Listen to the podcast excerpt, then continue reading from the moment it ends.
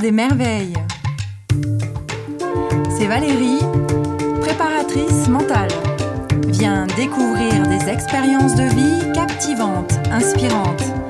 Allez, on part ensemble explorer ces vibrations, ces kiffs qui t'animent, le génie authentique qui donne du sens à nos vies. C'est ton podcast qui révèle les talents. Bonjour Michel. Bonjour Valérie. Euh, Michel, on se connaît depuis très longtemps. Ah oui. Depuis 2006 Ouais, sûrement, ouais. ouais. Au niveau de. Je, je me souviens de, de la rencontre, la première rencontre que j'avais fait. Tu étais avec ta maman Oui. dans le couloir de l'UFR Stabs pour euh, une demande d'inscription ouais, pour le DU. Ouais, je me souviens très bien. Ouais. Le DU de préparation mentale. Ouais. Mhm. Alors, je suis venue un petit peu euh, au hasard dans, dans ce domaine-là, qui à l'époque n'était pas du tout connu. Mhm. J'ai même totalement inconnu. C'est vrai, c'est vrai. Bah, c'était un peu novateur, mais. Bah, c'était inconnu, euh, mais il y avait quand même une énorme demande euh, sur le plan euh, sportif en particulier, Mm. et surtout dans le haut niveau. Mm, tout à fait. Euh, finalement, c'est un domaine qui n'était pas réellement en France expérimenté. Il y avait peut-être des recherches déjà d'un point de vue scientifique, mais sur le terrain, il y a quasiment, euh, Ouais, pas quasiment rien. ouais. Pas grand-chose. Ouais. Oui, euh, en psychologie du sport, il y avait pas mal de choses, mais qui étaient surtout des traductions Mhm. qui venaient des, des recherches anglo-saxonnes. Et sur le terrain, il n'y avait pas énormément de choses. Il y avait des gourous, quelques gourous à droite à gauche, Et oui, qui- c'est ça. mais c'est tout. ouais. Ouais. Et moi, j'avais eu la chance de, de rencontrer Edgar Thiel à l'INSEP, Oui. qui était le directeur du laboratoire de psychologie du sport Mhm. et qui faisait de la préparation mentale.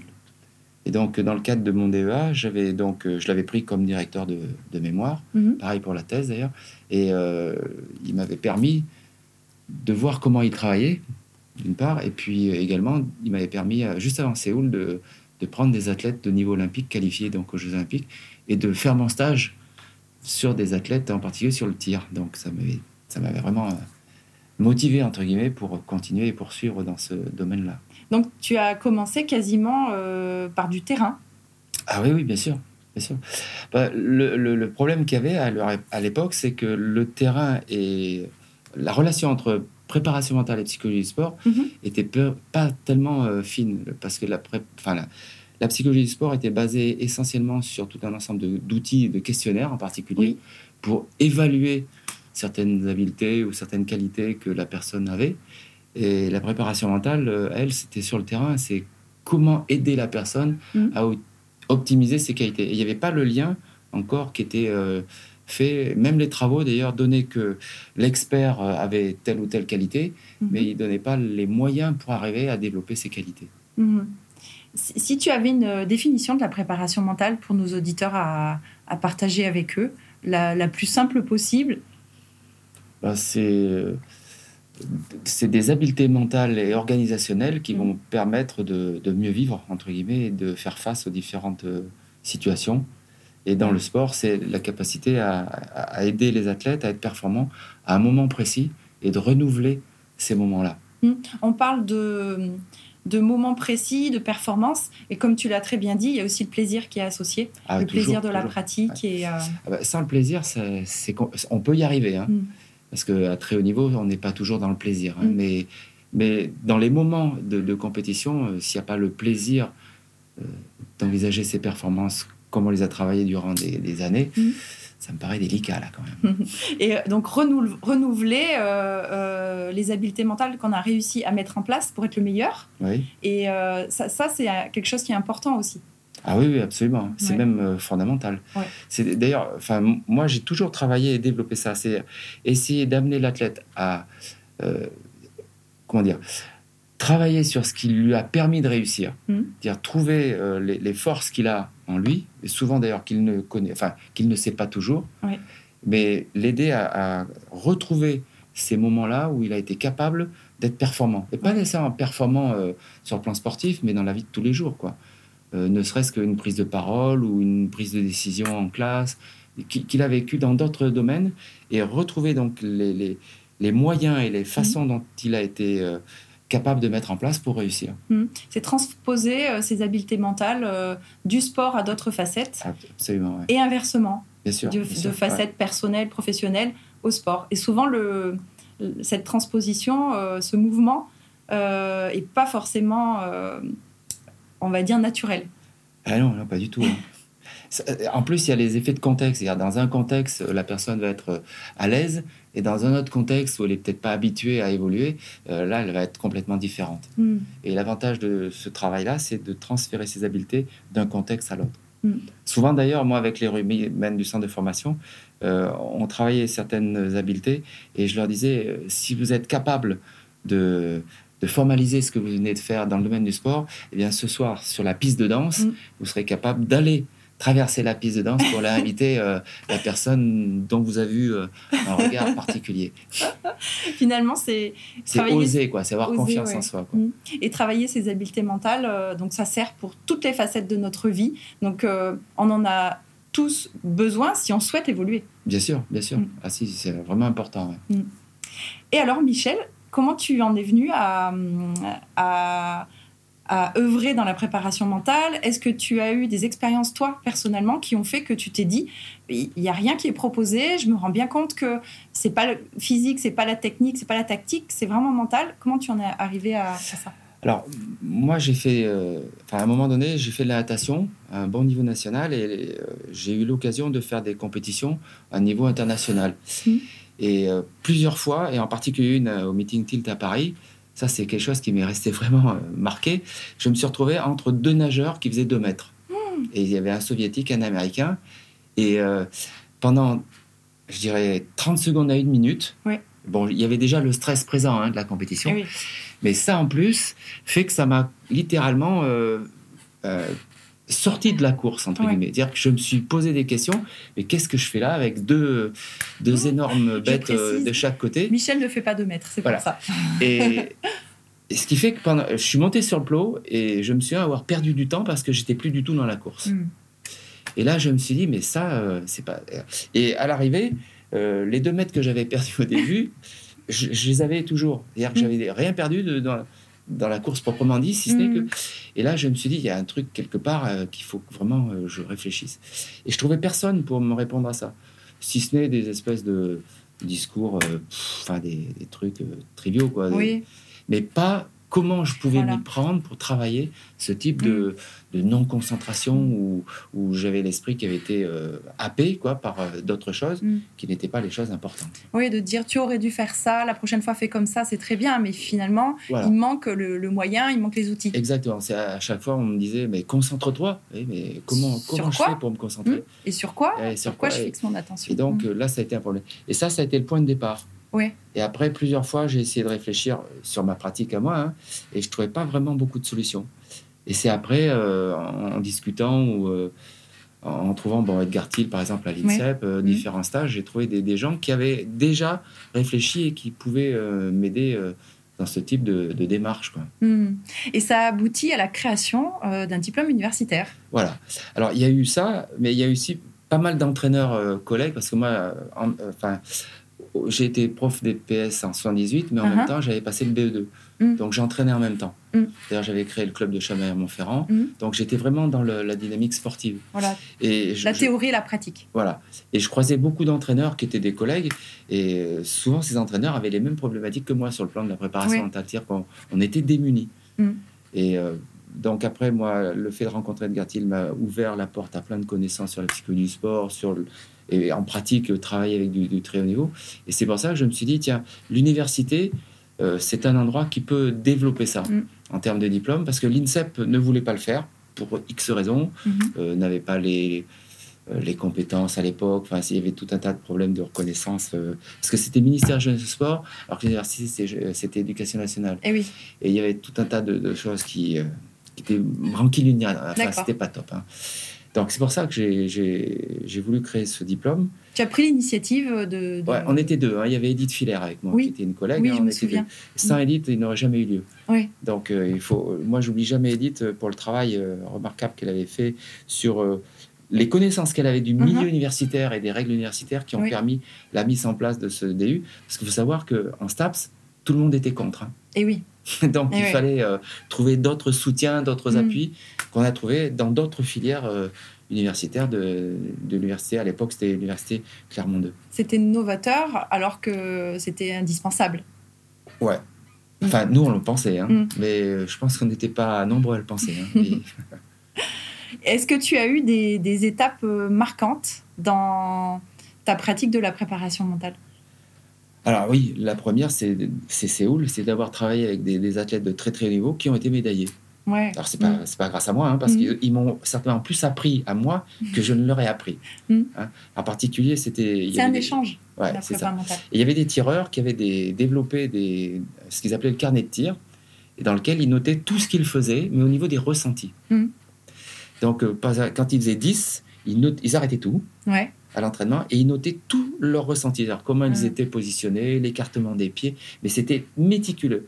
Et au fil des, des mois, mm-hmm. ils, synthétisaient tout ce qu'ils avaient écrit au niveau des ressentis et ils essayaient de retrouver euh, ce ressenti pour faire le 10. Mm. Et donc, à chaque fois, par exemple, quand ils avaient 30 tirs de suite, à un moment donné, ça faisait 10, 10, 10, 10, 9, 7, 8, hop, ils arrêtaient, ils regardaient leur cahier ils se reconcentraient sur leur ressenti. C'était presque une forme de méditation euh, mhm. euh, dans l'action, quoi.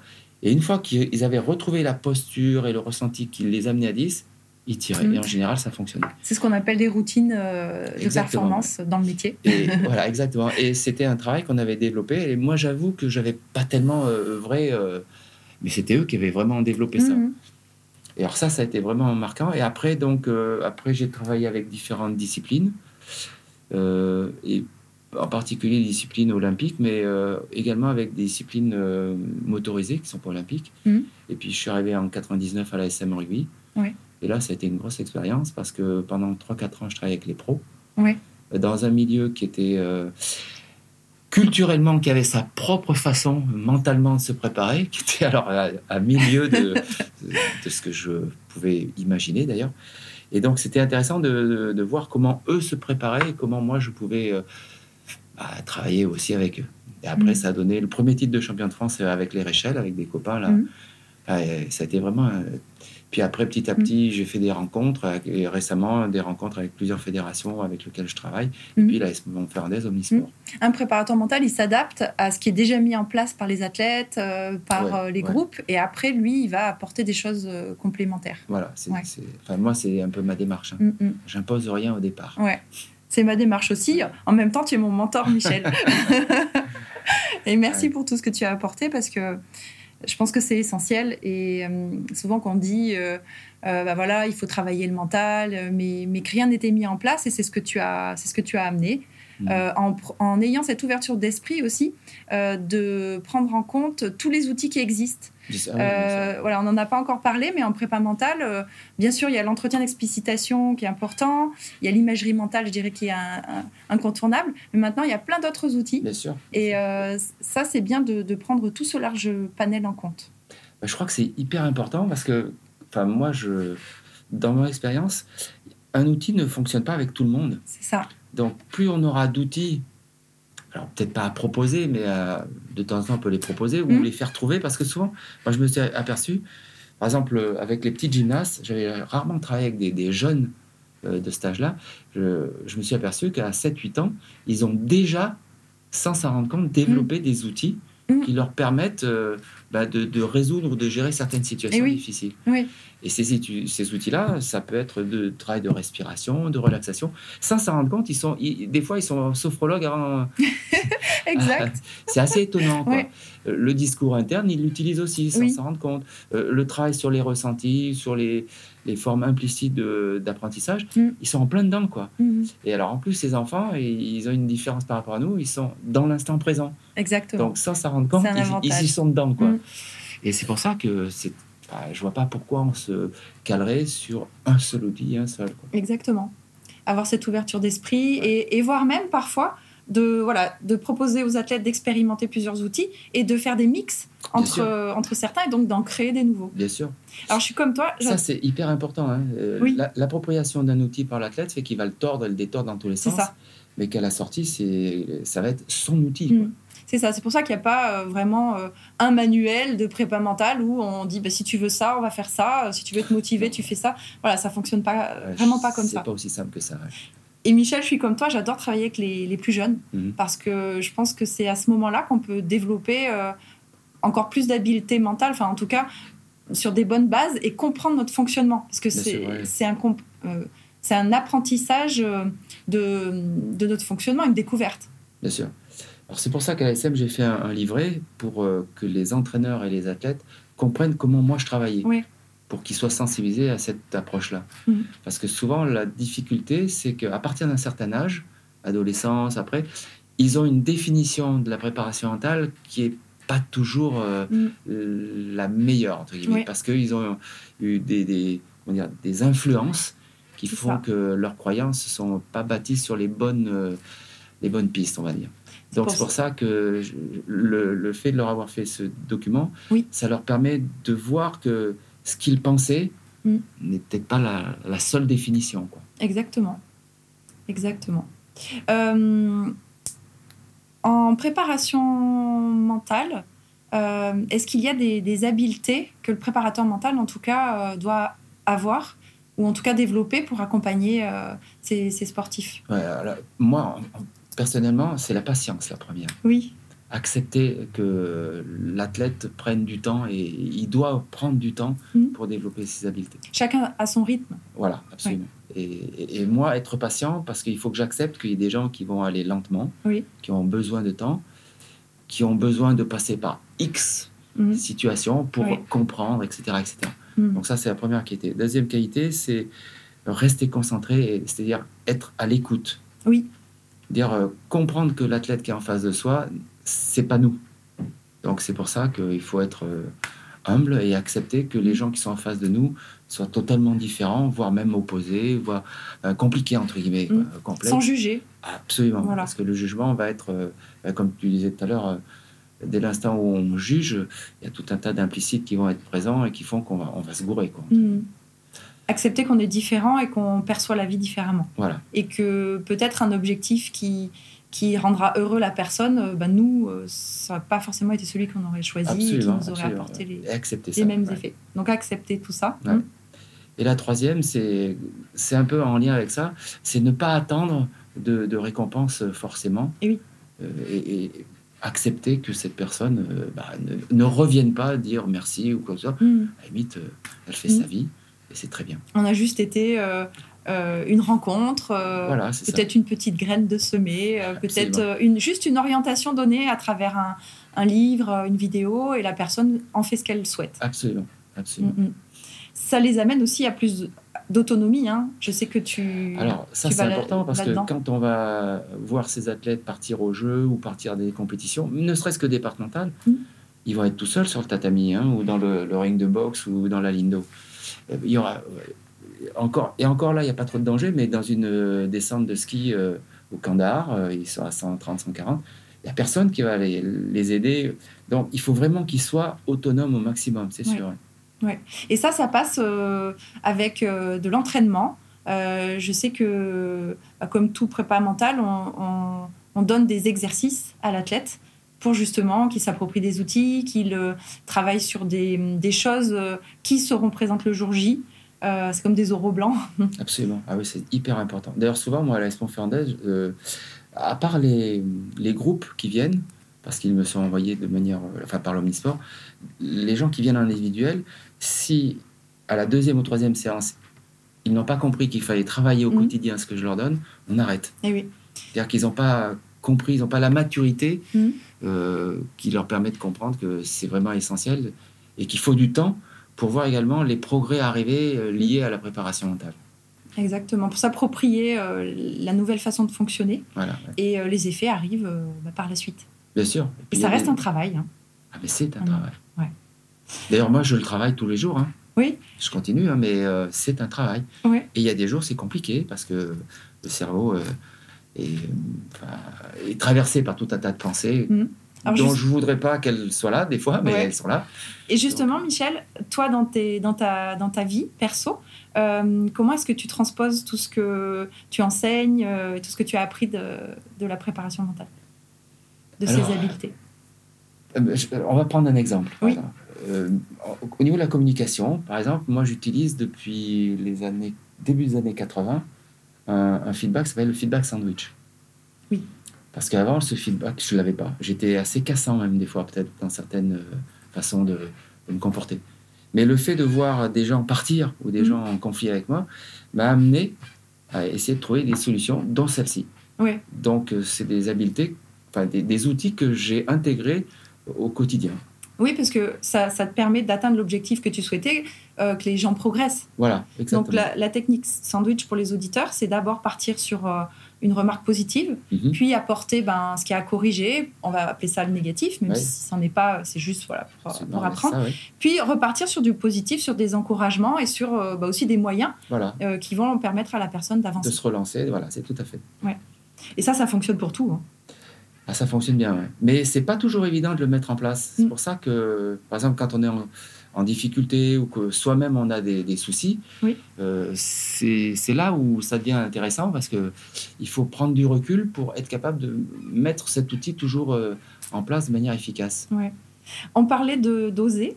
Euh, pour sortir de sa zone de confort, je sais que moi j'aime bien me lancer des défis. Mhm. Euh, ça peut être euh, passer un nouveau diplôme, euh, donc ça me remet dans, dans le domaine de l'apprentissage. voilà. Des défis, ça peut être physique, ça peut être de, de rencontres, d'ouverture d'esprit. Mhm. Est-ce que, est que toi aussi tu pratiques Ah oui, oui. Alors dans la préparation mentale, le défi, moi, c'est d'aller, de répondre à une demande d'une personne qui effectue un sport ou une activité physique, mais dont j'ai, oh, enfin, je n'ai à la limite jamais entendu parler sérieusement. Quoi. Ouais. Alors ça, ça m'intéresse. C'est vraiment des choses. Euh, L'exemple des petits gymnastes, par exemple.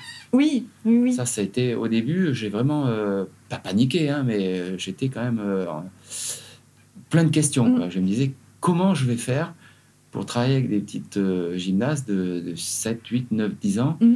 Qu'est-ce qui va se passer hein, Trouver euh, Voilà. comment s'adresser à elles, voilà. pour qu'elles comprennent. Voilà, donc ça m'a obligé à aller lire euh, plein de choses sur euh, la psychologie développementale euh, concernant ces, ces catégories d'âge. Ouais. Ça m'a amené à vraiment converser avec les entraîneurs, en particulier les deux entraîneurs de la SM qui sont vraiment agréables, Mhm. et découvrir une activité nouvelle pour moi. Quoi.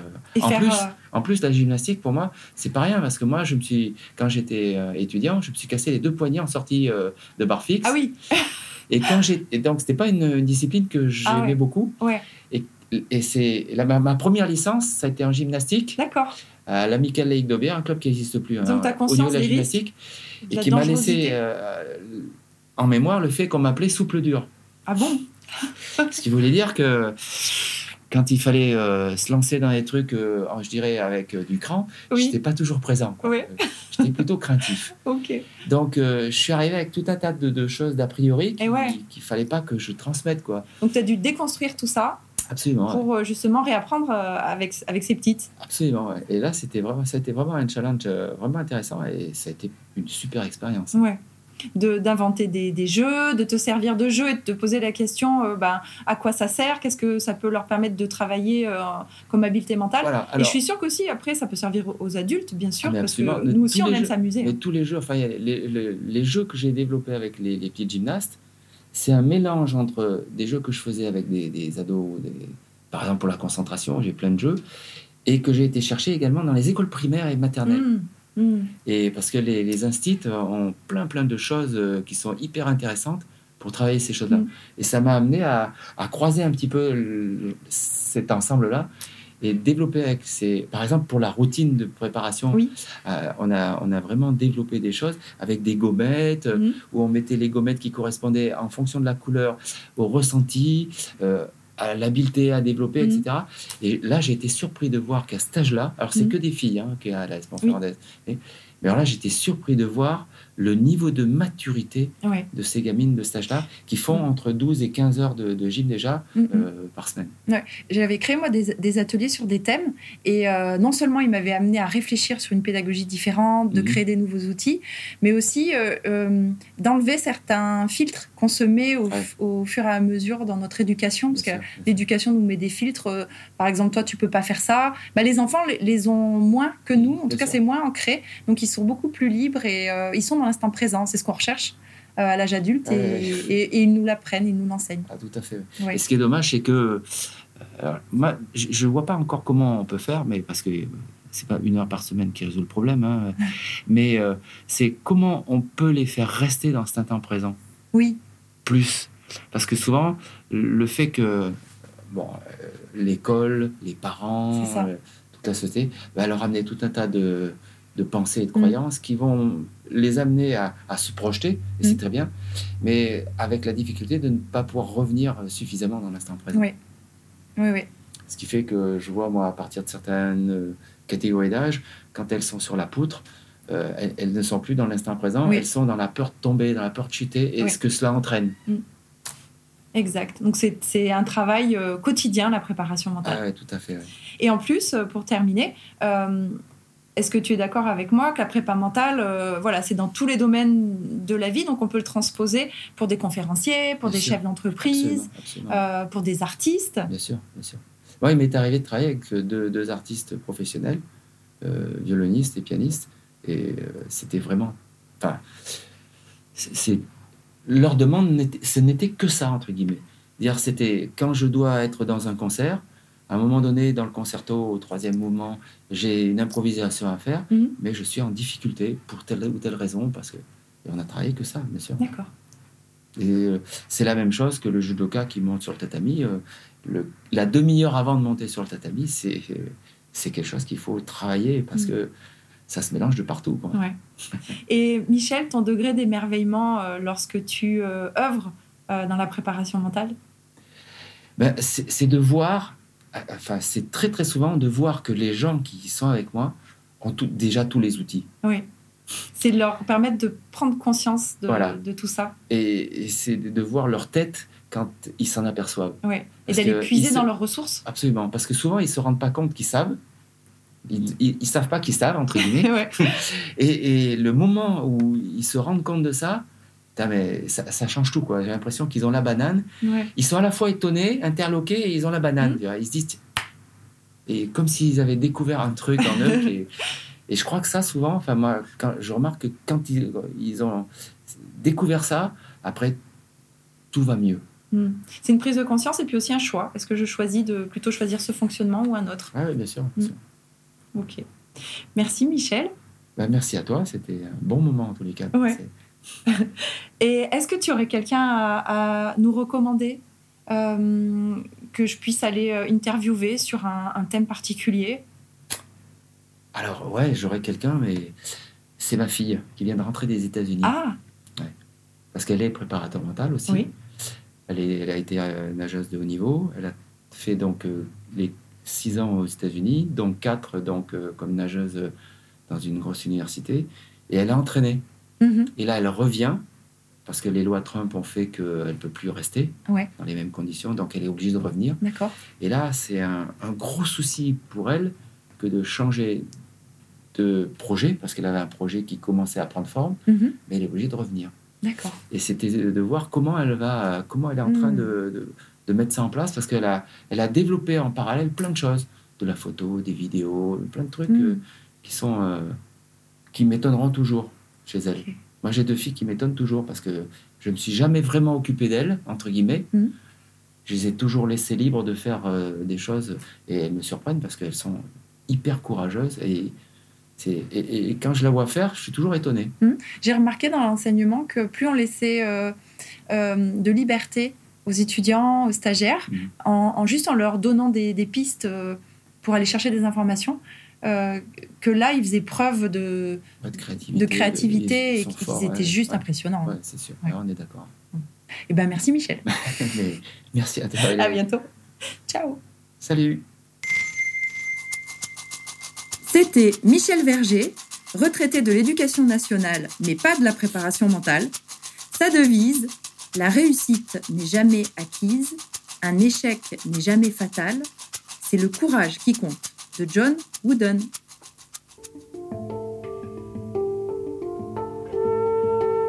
Si tu souhaites aussi partager ton talent avec nous, ou si tu connais une prochaine merveille, Contacte-moi sur les réseaux sociaux. Valérie Buisson, podcast Les Merveilles.